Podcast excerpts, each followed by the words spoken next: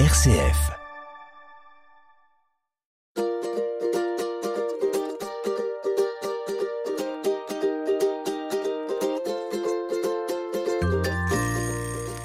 Elle est mère de famille, médecin, responsable de crèche, où elle propose des ateliers de santé environnementale autour des bébés et de jeunes enfants. Lui est médecin, acupuncteur, et quand je vous aurai dit qu'un petit quatrième va bientôt pointer le bout de son nez, vous comprendrez pourquoi j'ai invité ce matin Pierre et Virginie Stellin dans votre émission Famille, je vous aime. RCF Anjou, famille, je vous aime, avec Cécile de Vitan.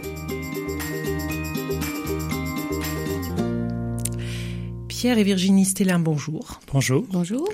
Vous êtes, comme je le disais, médecins tous les deux. Alors, j'avais envie de vous poser comme première question.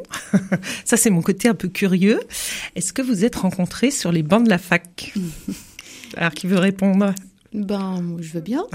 Je t'en prie. Eh ben non. Eh on ben non. pas dans la même fac, en fait. Donc, c'est un peu un hasard qu'on soit médecins tous les deux. Ah oui, pas que vous vous soyez rencontrés. C'est pas un hasard que vous soyez rencontrés. Ah, bah, c'est drôle pas parce que vous vraiment. dites ça. C'est un peu un hasard qu'on soit médecins tous les deux. Est-ce que c'est un hasard que vous soyez rencontrés? Euh, ben, en fait, pas vraiment, parce que on s'est rencontrés au mariage de euh, ma cousine avec le frère de Pierre. Ah. D'accord. Et c'était un peu prémédité. Ah bon. Ma plus. cousine nous a mis à côté un peu exprès. C'est vrai. Voilà. Ah, elle s'est dit tiens, ils sont médecins tous les deux. Donc, on est très old school. Vous avez senti, on était, vous, On était pas euh, médecin encore. Hein. Ouais, Ah, on vous était n'étiez tout pas jeunes. encore médecin. Ouais. Ouais, vous étiez. Donc, il y a quand même eu un peu de banc de la fac entre vous. Oui, on, peut dire ça comme ça. Si je vous pose la question, c'est pas pour euh, pour vous garder votre intimité, bien sûr. C'est juste, je me dis dans cet esprit familial justement, est-ce que c'est du coup, est-ce que c'est difficile quand on se rencontre comme ça, puis qu'on on a envie de construire quelque chose, de d'être tous les deux encore dans des études? Comment comment est-ce que comment est-ce que ça s'arrange? Dès le départ J'imagine qu'il doit y avoir une partage des tâches, quelque chose d'un peu subtil qui se passe là. Ah, en fait, euh, au départ, on était étudiants puisqu'on s'est rencontrés jeunes. Donc, euh, enfin, d'abord, moi, je l'ai rencontré je- un mois avant de passer le concours, ah, et lui, il l'avait déjà. Donc, euh, j'avais un peu la pression. et puis ensuite, on était chez nos parents. En fait, on est resté chez nos parents pendant longtemps jusqu'à ce qu'on euh, on soit interne, en fait. Donc, Jusqu'à ce que j'ai mes premiers revenus. Voilà. Voilà, donc Ah euh, oui. ça a duré quand même au moins quatre ans. Euh, Oui, voilà. Donc, Mais j'imagine que ça fait partie de votre construction de couple? Oui. Euh, ouais. Oui, tout à fait. Vous parliez déjà de, de vos futures euh, destinées, de, vos, de votre vocation, parce que c'est c'est une vocation, enfin c'est quand même un peu particulier. Je sais pas si on parlait de nos vocations. euh, on parlait de ce qui nous plaisait. Ce qu'on voyait, ce qui nous allait, ce qui nous allait pas. Mhm. C'était riche comme échange, ça a construit des, des choses en- entre Ouais, vous. Enfin, ça, a- il y a eu un limon là qui a commencé à fertiliser. Oui, c'est vrai, je pense, parce qu'on avait peut-être un peu les mêmes euh, réactions face à nos études. On n'était pas dans la même fac, donc ça, c'était plutôt riche parce que euh, on était dans des facs de banlieue euh, en région parisienne, donc Oui. euh, euh, différentes, euh, voilà. Donc, euh, je pense que on peut-être on a appréhendé, en fait, on a appris ensemble au fur et à mesure la médecine et, et, et le et tout le domaine autour et tout l'hu- l'humain, enfin voilà, toutes les relations qu'il peut y avoir aussi à travers euh, bah, les médecins, les autres médecins, les patients, la Mhm. mort, la maladie, euh, la fac, euh, le stress, la pression, enfin tout ça. Je pense qu'on a beaucoup beaucoup échangé effectivement et on a on a grandi en fait ensemble là-dedans. Puis on s'est influencé aussi.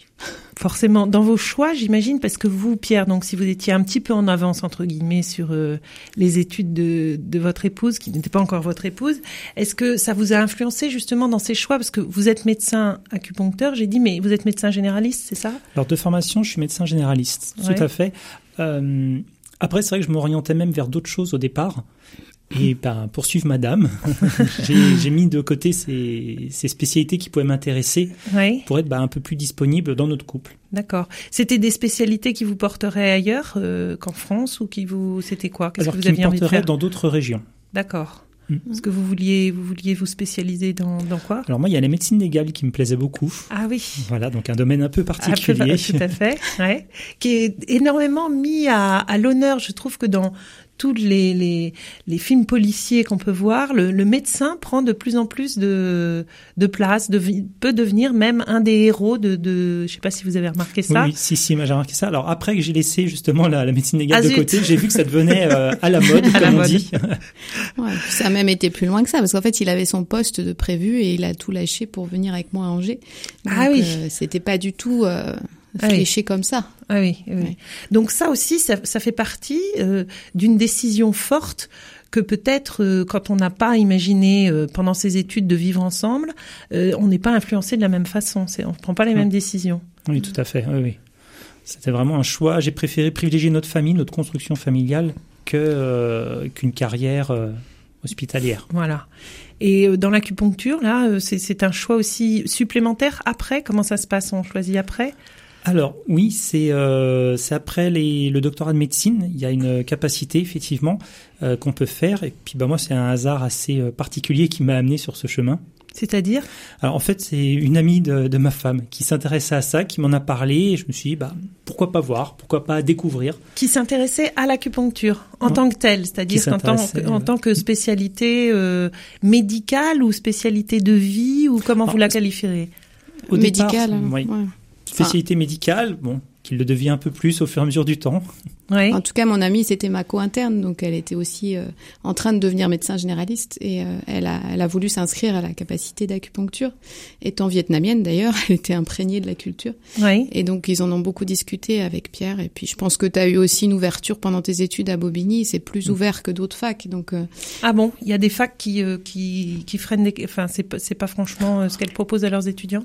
Comment Alors ça se passe C'est euh, selon les facs, il y a effectivement des choses qui sont mises plus ou moins à l'honneur. Certaines facs vont plutôt privilégier, euh, on va dire, un comportement euh, scientifique fondamental, dans le bon sens du terme. D'autres vont, vont mettre en avant plutôt ce qui va être la chirurgie.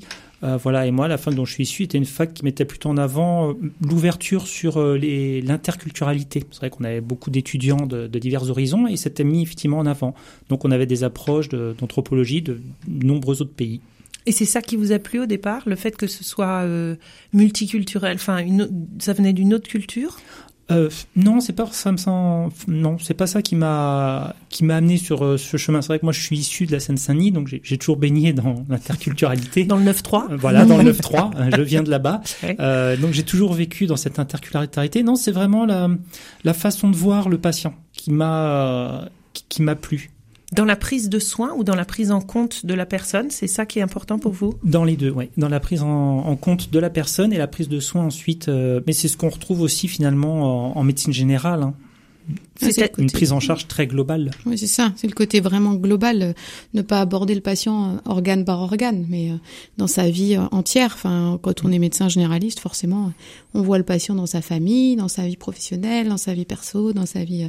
euh, voilà, on le suit à long terme et dans tous les domaines. Et je pense que l'acupuncture, c'est un autre, euh, comment dire, une autre approche, une autre, voilà, mais c'est aussi basé là-dessus. Sur, euh, on voit les gens dans leur globalité. Et je pense que c'est ça qui. Puis après, toi, t'étais aussi un peu euh, peut-être frustré de euh, en médecine générale. Parfois, on est un peu, euh, on est un peu bloqué aussi. On peut sentir des tas de choses, mais on n'a pas toujours les réponses adaptées. Et je pense que, enfin, moi, c'est mon avis. Tu me diras si je me trompe, mais l'acupuncture, elle t'a amené ça aussi, c'est-à-dire changer de référentiel et apporter d'autres réponses qui parfois sont plus gratifiantes aussi. Surtout les signes fonctionnels que nous, en médecine occidentale, ben, on connaît, mais on- faut être honnête, on n'arrive pas toujours à gérer quand même. Oui, c'est exactement ça. C'est une médecine très complémentaire de notre médecine. Elle est ni mieux ni pire. Elle est simplement un, un bon complément sur des choses où notre médecine est des fois bloquée. Elle apporte des réponses et à l'inverse, il y a des, des réponses que l'acupuncture n'apporte pas, mais que notre médecine, notre médecine en tout cas, fait très très bien. Est-ce que ça, euh, ça pousse le, le praticien à avoir une relation du coup avec son patient qui est différente, vous diriez, qui est une approche plus intimiste peut-être? Ah, alors là, c'est pas simple comme euh, euh, question. Euh, en acupuncture, on est obligé effectivement d'avoir cette approche très intimiste. Mais j'ai envie de vous dire aussi, les les médecins généralistes qui font leur travail ont généralement aussi cette approche très intimiste.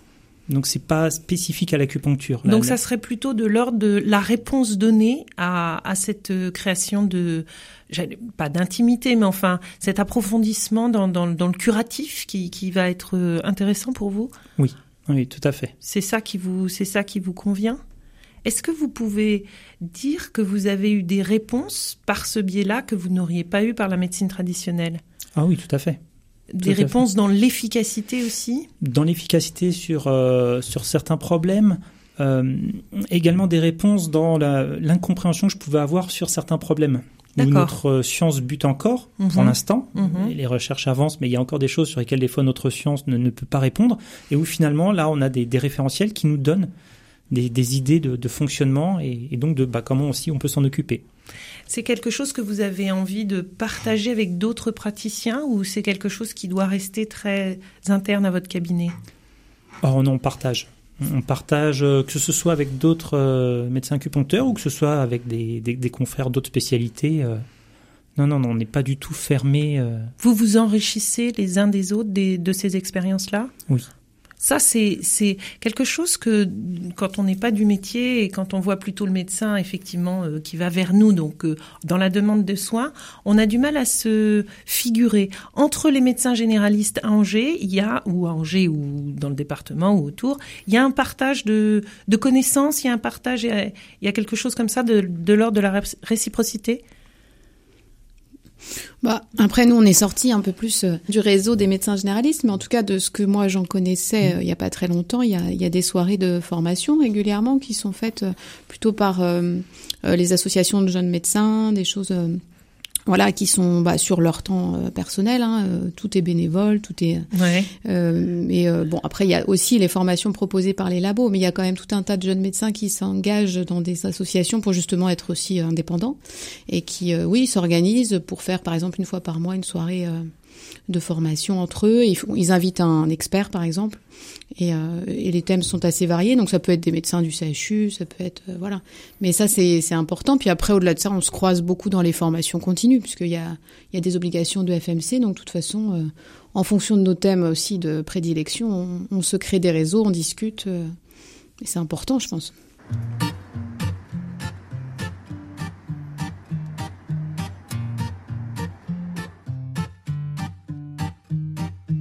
Pourquoi t'es né ici Pourquoi je suis né là-bas Pourquoi tu m'as souri Pourquoi je t'ai pris dans mes bras Nos regards ont uni la marche de nos pas. Le hasard par surprise m'a dit que c'était toi, Que c'était toi, Le hasard par surprise m'a dit que c'était toi, que c'était toi. Pourquoi je me suis noyé dans le bleu de tes yeux Pourquoi je suis bien nulle part qu'avec toi dans ton vieux Dans tes draps c'est Venise, ce soir c'est le grand bal. Le hasard par surprise m'a dit que c'était toi, que c'était toi. Le hasard par surprise m'a dit que c'était toi, que c'était toi. Pas besoin de savoir Ça, ni pourquoi ni comment on s'est rentré dans la toute première fois. On se doutait pas, ça, mais la vie nous surprend, la vie nous apprend à suivre l'élan du vent.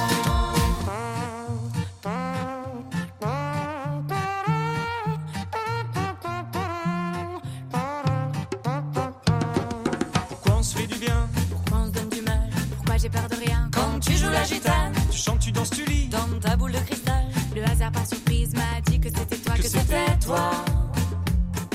Le hasard par surprise m'a dit que c'était toi, que c'était toi. Pourquoi le soleil revient quand tes yeux me regardent? Pourquoi la pluie c'est rien comparé à tes larmes? Ne pleure plus, mamie, viens danser dans mes bras. Le hasard par surprise m'a dit que c'était toi, que c'était toi. Le hasard par surprise m'a dit que c'était toi, que c'était toi.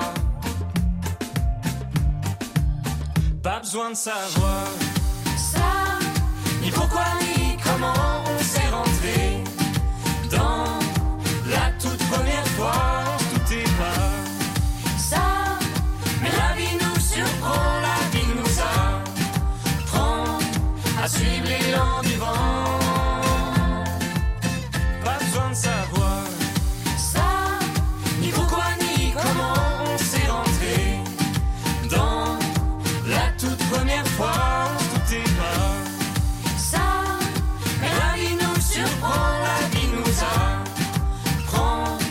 suivre l'élan du vent. RCF Anjou, famille, je vous aime, avec Cécile de Vitan. Pierre et Virginie Stellin sont dans notre studio ce matin. Euh, Virginie, je disais que vous étiez donc, euh, vous, vous menez en fait, euh, vous êtes médecin référent des modes d'accueil et vous proposez des ateliers environnementaux pour euh, la santé des bébés et des enfants. C'est quoi ça exactement? Ça, ça vous, Pourquoi vous faites ça? Enfin, c'est qu'est-ce que ça consiste en quoi? Eh ben, bon, euh, rapidement, c'est des ateliers de, de sensibilisation aux polluants de l'environnement. D'accord. Pour, euh, pour les femmes enceintes et les jeunes parents. Voilà. Euh, donc euh, cosmétiques, euh, alimentation, contenants alimentaires. enfin, Ah oui, c'est pas simplement l'air qu'on respire, c'est c'est aussi ce qu'on ce ben- qu'on mange, ce qu'on. Ouais. Ah oui. Et puis, bah, la qualité de l'air intérieur, elle est conditionnée par tout ça en fait aussi. Ok. Parce qu'il y a tout ce qui se, tout ce qui est, tous les gaz aussi qui sortent de l'intérieur, des matériaux qu'on peut utiliser, etc. Donc voilà.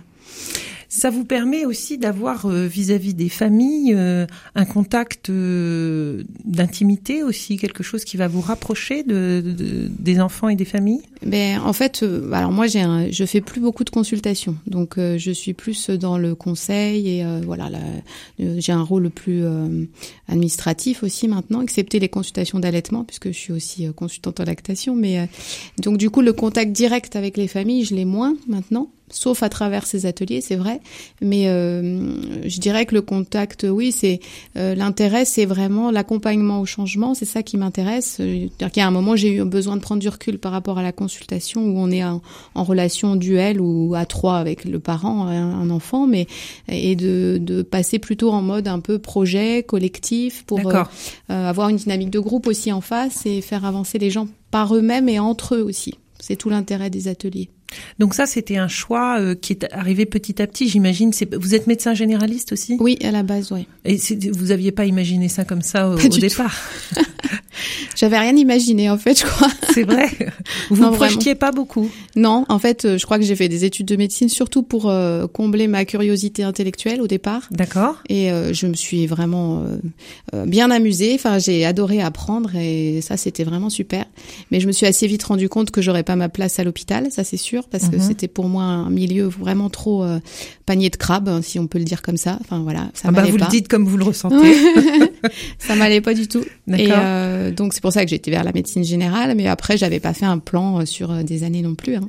Mais vous êtes arrivé à Angers. C'est vous qui êtes arrivé la, Oui. la première à Angers des deux. Oui, bah en fait, on est arrivé en même temps du coup, mais c'est à cause de moi ou grâce à moi, C'est à cause de toi.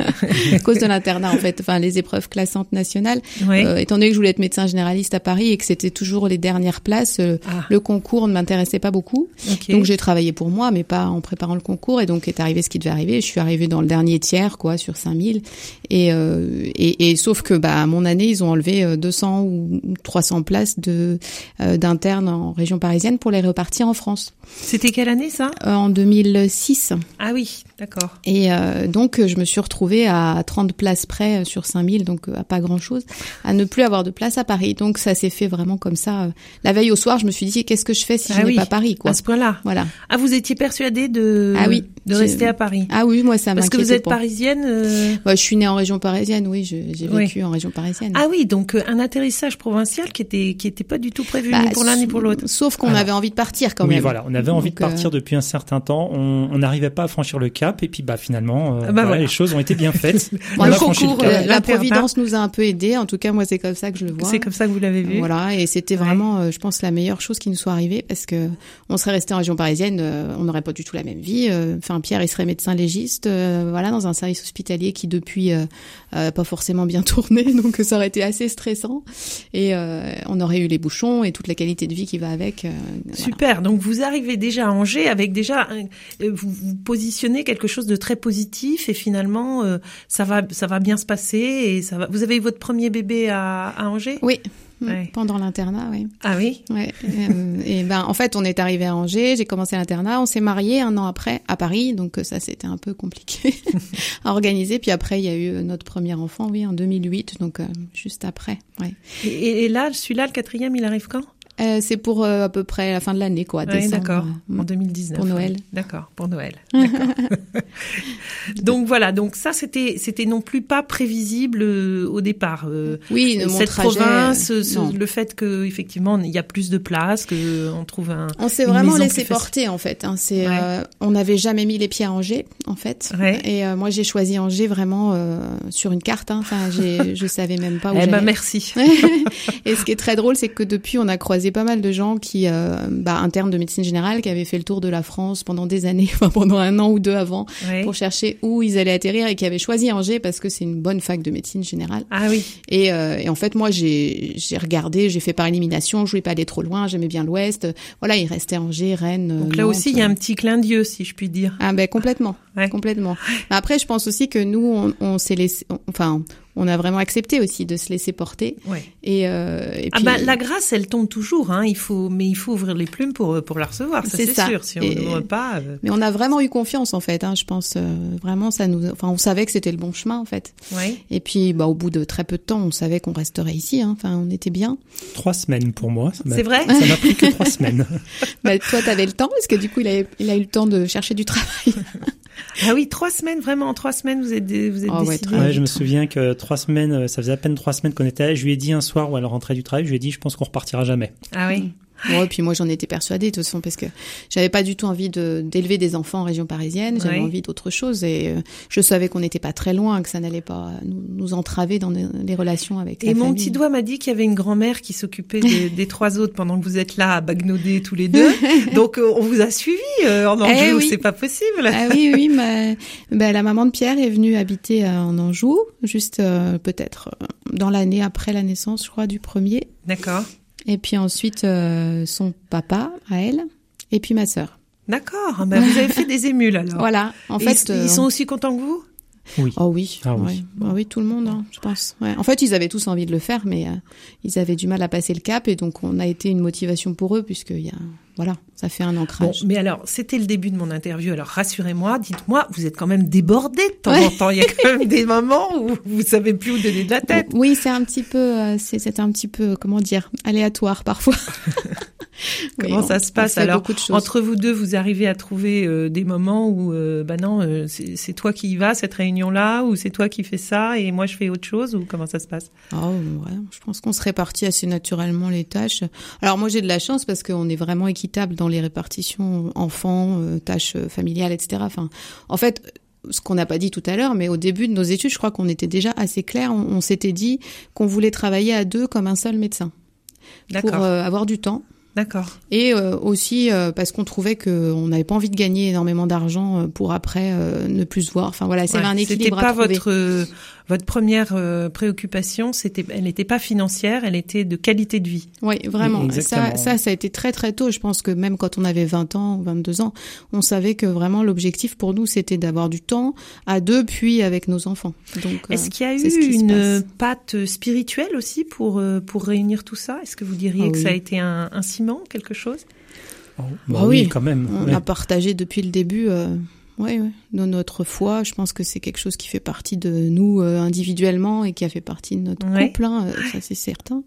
Et euh, Parce que sur les bancs de la fac, c'est peut-être moins fréquent de rencontrer des euh, des étudiants euh, cathos aussi, enfin, ou en tout cas qui ont envie de vivre quelque chose comme ça. Baf, ouais. Là aussi, on s'est laissé porter. En fait.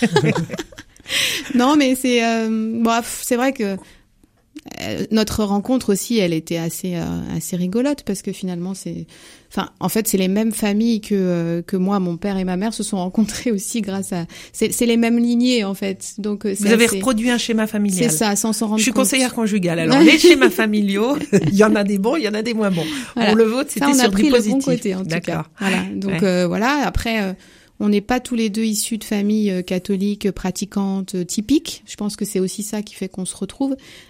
Enfin, tu me diras ton avis. Hein, je parle pour moi, mais euh, en tout cas, j'ai l'impression qu'on a une foi qui est assez originale en fait. Mais bon, après, on a l'habitude d'être un peu original en fait. Ouais, l'originalité de votre foi, Pierre, euh, de couple et de famille, c'est c'est quelque chose qui vous porte aussi. T'es content que j'ai posé la Ah, question oui, alors c'est une, c'est une question pas simple à répondre. Euh, Est-ce que ça vous porte? Est-ce que c'est quelque chose qui, dans votre quotidien, vous vous porte, vous aide?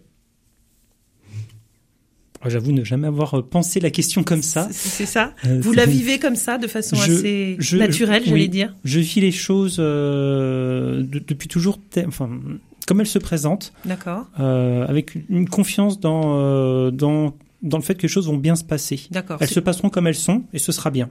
Ok. Voilà. Ben, Euh, C'est très taoïste.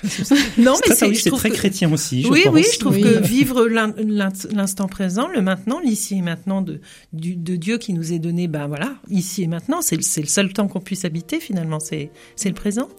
Eh ben merci à tous les deux de nous avoir euh, Merci donné également. votre euh, voilà votre témoignage du du présent, de votre ici et maintenant. Et à bientôt pour une nouvelle émission de Famille, je vous aime.